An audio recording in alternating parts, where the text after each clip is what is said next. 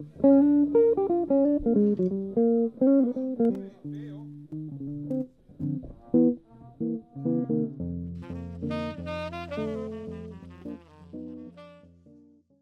爱的朋友，你们好，欢迎来到城市有事吗频道。我们将寻访与城市相关主题，让我们在云端交流，一同走入城市，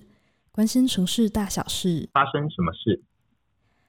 街边的人行道和公园的树木看似不起眼，但是当我们感叹着城市好热、空气品质好差的时候，这群沉默的绿色巨人环抱着城市，减低了温度，提升了空气品质。他们减缓水灾，提供在城市里的生物们家园。他们做了好多事，于是有一群关心城市森林的人，以增加城乡人居环境的林荫与生态，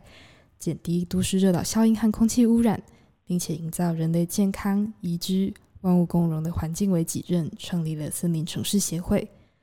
我是今天的主持人博真，很高兴今天能邀请到森林城市协会的庄杰任理事长来和我们一起聊聊有关都市林的大小事。庄理事长好。嗨，大家好。我是森林城市协会理事长庄杰任。森林城市的协会虽然着重在高雄为主，但是协会其实也关注了很多不同城市的树木议题。所以想要问问理事长，台湾各个地区对于都市林的规划有什么不一样呢？那这个不一样的理由是因为既有空间的使用关系，还是政府规划的重视层面不同呢？我觉得台北市它在行道树的绿网这个方面的覆盖度应该是全台湾最高的，所以在台北市的街道的那个呃绿色印象或是那个林荫的感觉，应该应该是全台湾最好的哦。那再来就是说，他们呃高雄其实反而是比较早期规划的道路的绿覆盖的状况比较好，像大顺路啦、民民族路啊、民生路、民权路，这些都是所谓所谓可能是原市区哦、早期规划的重要景观道路。那这些啊后来我们可能新做的道路就不一定有像早期的这么的好。我后来也有观察到说，全台湾的一些林荫街道或是林荫城市的感觉，它大部分都是形塑于也许是。呃，民国七七十七十几年到九十年那个时候是比较多人在做啊，现在好像新的街道的规划树反而是越来越少哦，树树的状况好像就不若以往啊。另外一个点是呃，比如说台北跟高雄，可能台北的行道树会比较多枫香啊，因为因为他们的纬度比较高哦，那高纬度的地方。呃，它它会有比较适合的树种。那高雄的话，可能就就会更多雨豆树。像台北市好像没有人在种雨豆树，哦哦，所以所以这个就会有一点点呃，我们说那个差异。哦，高雄雨豆树算种蛮多的，像像大顺路啊、中正路啊，哦等等，都会都会看得到。哦，所以也会有一些树种上的差异，嗯。哦，所以像是在因应气候或者是各地条件的关系，会有一些各地树种的不同。理事长觉得台北的绿荫的规划比较好，那想要请问一下理事长，是否有观察到可能是在法规上有什么不同，导致说这样都市林的不一样的产生呢？我我认为有一个可能性啦，哦，就是第一个，全台湾呃最多。重视文化、重视美学、重视创意产业这这方面的人，可能都是集中在呃台北哦，所以那边很多所谓的文化人呐、啊，文化圈的人。那文化人对于或者说比较多，哎、欸，就是高官啊、显贵啊，哈、哦，他们其实就像我们的总统府、我们的立法院哦，全部大家都是在台北，所以等于是说。呃，那边的人对于城市的要求，哦，可能无形中就会反映在呃这个这个都市，呃，就会更往那个方向前进。那再来是说，台北市一直以来都是占尽全台湾最多资源的地方，哦，那他们的他们有成立一个所谓的公园处，哦，全台湾大概呃，它公园处里面有一千四百人。哦的员额，公务人员哦，就是专门在管树的。是。那高雄来说，现况可能是就是只有二十几位，呃，树木的专业人员，然后再再管管我们八百多个公园跟呃可能二二十几万棵的行道树。当然他会配一些工程人员，但是以树木专业人员就是二二十几位哦。那加起来其实其实你会感受到是真的人数上有很大的落差，所以他那那么大量的人力，他也许就可以照顾把一些东西照顾的比较好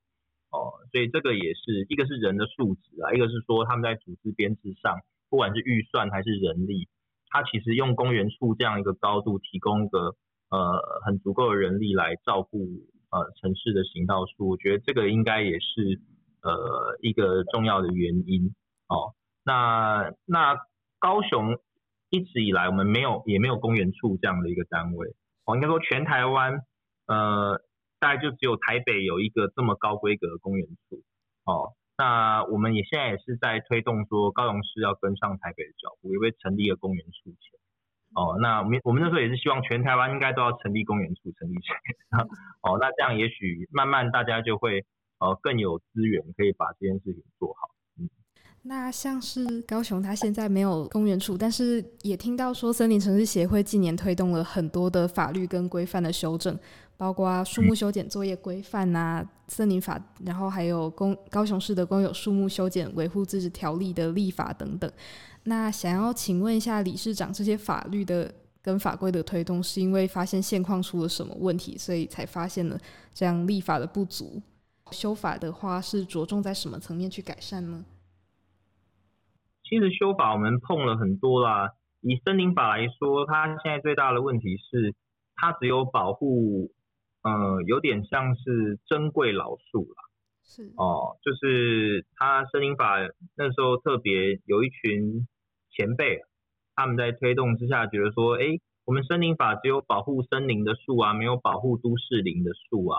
哦，然后他才特别去弄了一个森林法树保专章，哦，那树保专章就出来之后，就最后发现，它真的条文里面只有保护到的就是，呃，一定树为胸径可能非常粗大的，哦，非常粗大的那种，也许全台湾就不到两千棵的那种比较珍稀的树。哦，所以他他后来弄那一条出来，呃，我我们是也有发现说，呃，可能可以去想方式去让它扩张到保护一般的树，然后包含树木修剪不当，其实现在没有任何的法源可以去开罚不当修剪，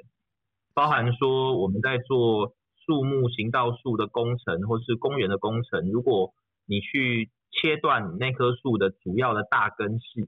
或者是我不小心，也不要讲不小心啦，就是没有观念，然后我就把规划设计的时候就在树根的它的生长空间就灌满了水泥，哦，或者是给它做覆土过深，导致它的缺氧等等。那这些东西其实都没有在任何的呃没有一个法源哦可以去约束哦，因为把树断头修剪，最后你可能还要付他钱。说感谢你为我们的劳力付出。那那这个东西就是，如果如果假设假设它有一个法源依据，那所以我们才会想说，那是不是需要去立立法？那针对说可能比较大伤口的修剪，好，或者比较大伤口的根系的修剪，它应该是要被列入一定的呃，除非你有特殊的申请，要经过一定的程序，那。有些特例的情况可能会允许，但大体上来说，它应该是要被禁止的哦，甚至是要有罚款或者是什么的。那那这个东西才是会比较有约束力，要不然很长真的是断头修剪，你打电话进去，他说啊，我们也没有怎么样啊，啊，他也没办法罚他，所以就顶多就是观感不佳而已哦。那那这个东西就会变成，呃，很可惜，我们种树哦，你可能要花。二十年以上的时间才会把一棵树养成你可能理想中觉得有一点服务效应的状态，哦，那但是你一个不小心的破坏，它可能就呃就一天内它就消失了，哦，一天内就消失，一天内就破坏掉了，哦，所以其实这个东西它应该被视作是一种公共财，在全世界，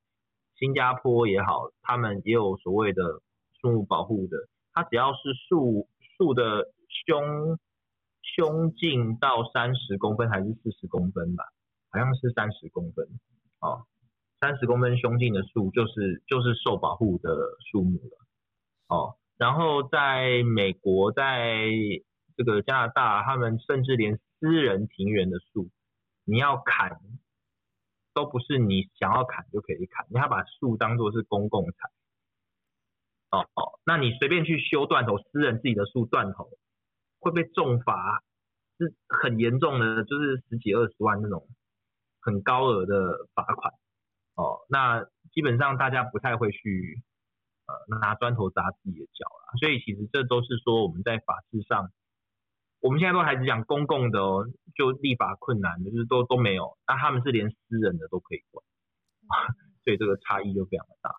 那像是刚刚有说断头树，或者是因为修剪不当导致树木可能没有办法好好生长或不见的这些问题，像是因为这些在可能生态或者是美观或者是工程的方便度的一些追求下，其实好像很多时候会发现有些需求是互相冲突，很容易导致出现征地的问题。那想要问问理事长有没有遇过比较大的人与树征地的一些事件，协会又是怎么处理的呢？其实我们之前有处理魏武营灯会那边的案例，他魏武营灯会的状况是他们要办台湾灯会嘛，然后那时候选说。以前都在爱河，后来想说、啊、这一次人那么多，不然分两个展区，那就选在魏武营。那魏武营是第一次办灯会，那那个时候他有一个问题是，他必须在里面架设高压电缆，哦，然后让那些灯可以点亮，然后他就拿着怪手到处挖，然后就破坏了很多的呃树的大根系跟大枝条，哦，那那时候我们去，我们就就第一个就质疑说，哎。第一个，你能不能用比较，比如说高高空缆线的方式，就是有点像插些电线杆，反正你只是一个一次性临时的工程，你有需要把它埋在地底吗？就就是你会很难理解，他只是办一次活动，为什么不高空缆电缆架一架，然后结束后就拆掉哦，但是他却是埋在地底，很像在做一个，我们觉得很像是。好像是做一个长期的工程的感觉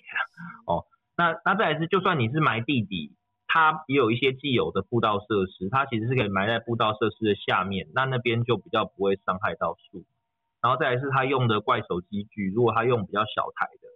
哦，那也比较不会，因为它用很大台的，所以它可能在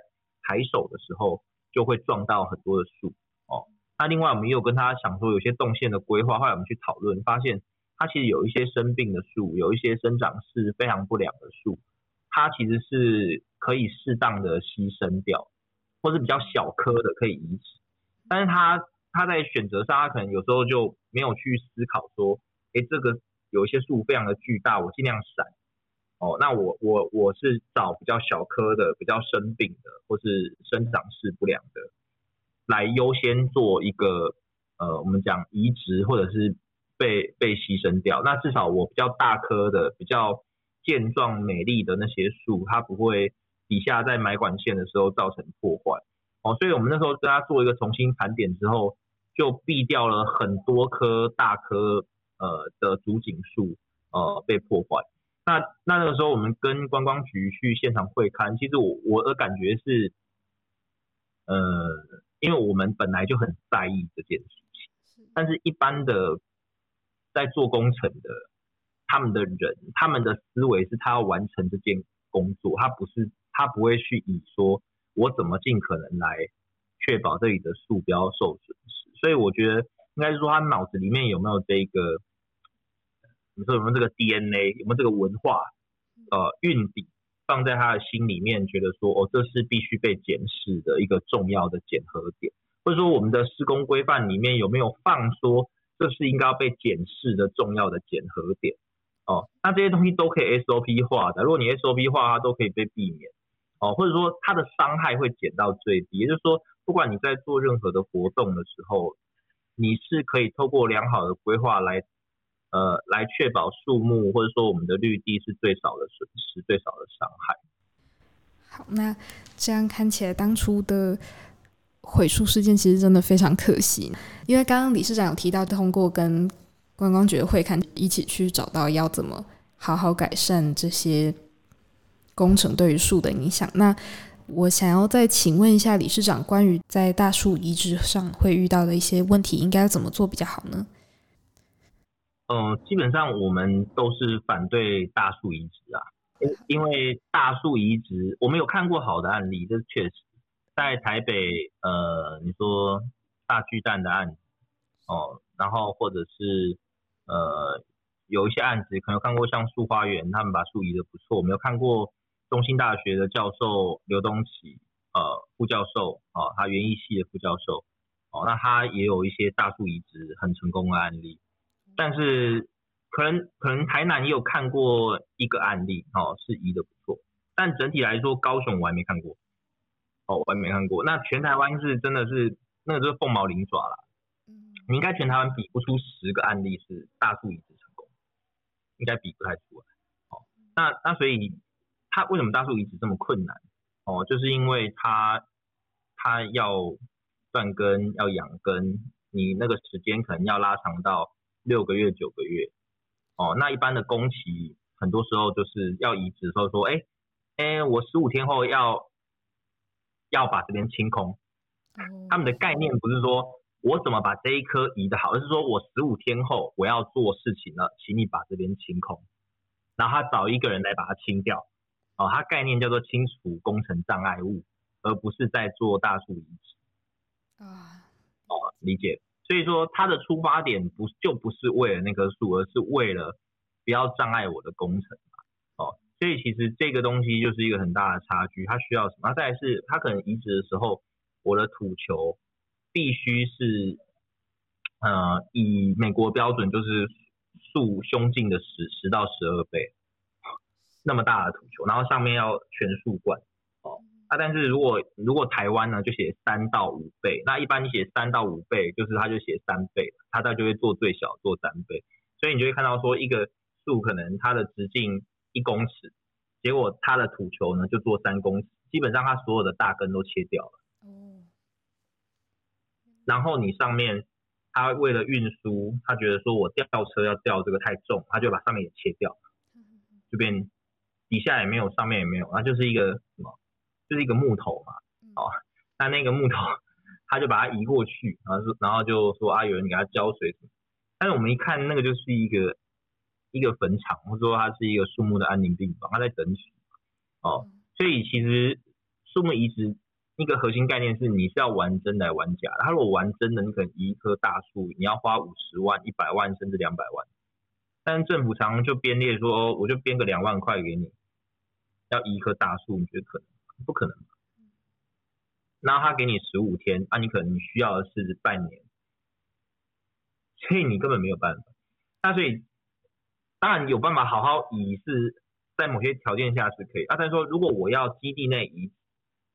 它也比较不需要裁切，因为它没有运输的问题。啊，如果我要移到基地外，它裁切就会变多。所以尽可能第一个不要移，因为它很贵很难。哦，那像我们也不会没事说，哎，你知道每次的大树移植就像是人在做心脏移植手术或肝脏移植手术，哦，其实它是一个高风险的事情，而且它是高技术，所以当我们能够避免做这样的大手术的时候，能免则免。哦，它、越小棵的树，其实它恢复力比较好，它比较可以去做移植，越大棵的时候就越困难。哦，所以其实。为什么我们在讲说，第一个我们可能去筛选说，哎，生病的老呃比较呃生长势不好的，或者比较小棵的，它是可以优先来做取舍的时候来牺牲，然后在越大棵越完整越漂亮的，尽可能去回避它，让它在原地就好。那这可能是我们认为是比较理想的方式。好，那所以其实其实这个这个这个讲到后来就是就是。大多数的公共工程，你会发现，它其实在一开始设计都有办法去减低那个数量，但是他们没有做这一个流程，所以导致移植的数量都非常的高，而且都是不合理的高。哦，那我我碰过了一个很经典的案例在，在呃，在那个哪里？呃呃，应该是中山中中山高中吧？哦，高雄。那他那个时候就是他要盖一个活动中心，他活动中心那个时候他有两个选址可以选，一个是大草皮，然后一个是一大片森林。然后他那时候就觉得说草皮很漂亮，他想要留下来，然后就选在一大片森林，就直接把森林全部都退掉。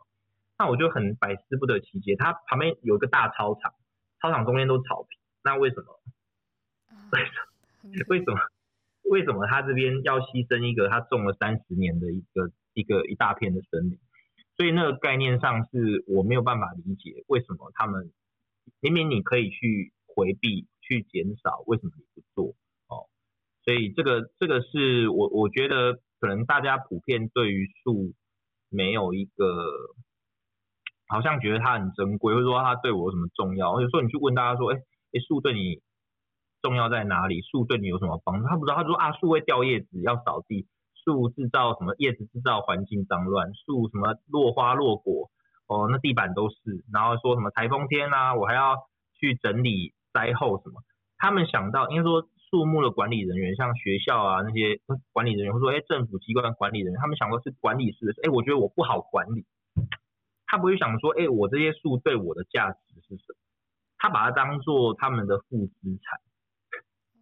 这是一个最吊诡的事情。明明一棵树它有降温的功能，可以减少我们的冷气机的这个耗能，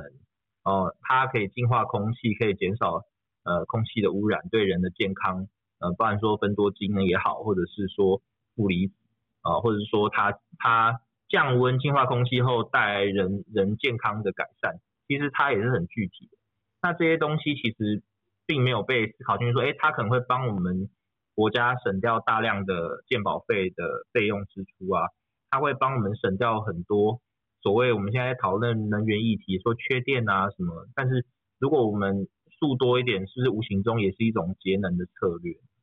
哦，那这些东西都没有被纳入思考的时候，你只会觉得说啊，它好像是一个，呃呃，对我来说就是一个管理的麻烦，而不是而不是我从城市里面重要的公共资产。那这些东西，我我倒是觉得它有点像这样。如果比如说每间学校在做校园评鉴的时候，这些督学来，他就有一个考核表，是说，哎，你学校的绿资源。如何列入重要考核点？那树木照顾的如何？绿资源如何？生态如何？那那个东西，如果你真的放进去，那那它才会变成是一个，或者说每个城市有远见杂志在评比，哦，那个哦，全台湾县市哪一个县市最绿？哪一个县市对树木保护最好？哎，他他如果可以这样子去用各种客观的数据去评比，那那这些东西大家就会觉得说，哦。好像大家一直在讨论，所以我觉得其实这个事情，我后来每次选举我都会去弄一个，呃，就是请他们签承诺书。他为什么要做？因为你不签，他就不把它放进他重要的施政的内容。哦，那你去推的时候，哎，他们就觉得哦哦，有人来找我们讲这事情，那他就会放在心里面，多多少少。这次台北市跟高雄市两位当选的市长都有签我们的。呃，城市绿化与树木保护的承诺书啊，所以这大概是我们在推动上，呃呃，持续努力，也是呃让政治人物把这一个议题要放进他们的呃政见，或者是放进他们重要的施政目标里。谢谢张理事长帮我们说明这么的精彩。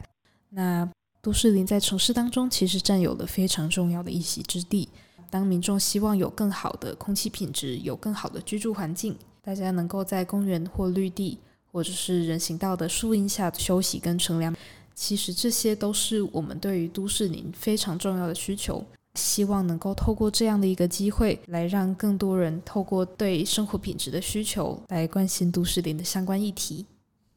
那亲爱的朋友，如果你们喜欢我们今天分享的内容，也对城市有关的话题感兴趣，欢迎关注我们，之后会有更多更精彩的城市主题。也可以到 Facebook 都媒工作室留言给我们。你们的回应是支持我们继续做好节目的动力。城市有事吗？关心城市大小事，发生什么事？我们下回见拜拜。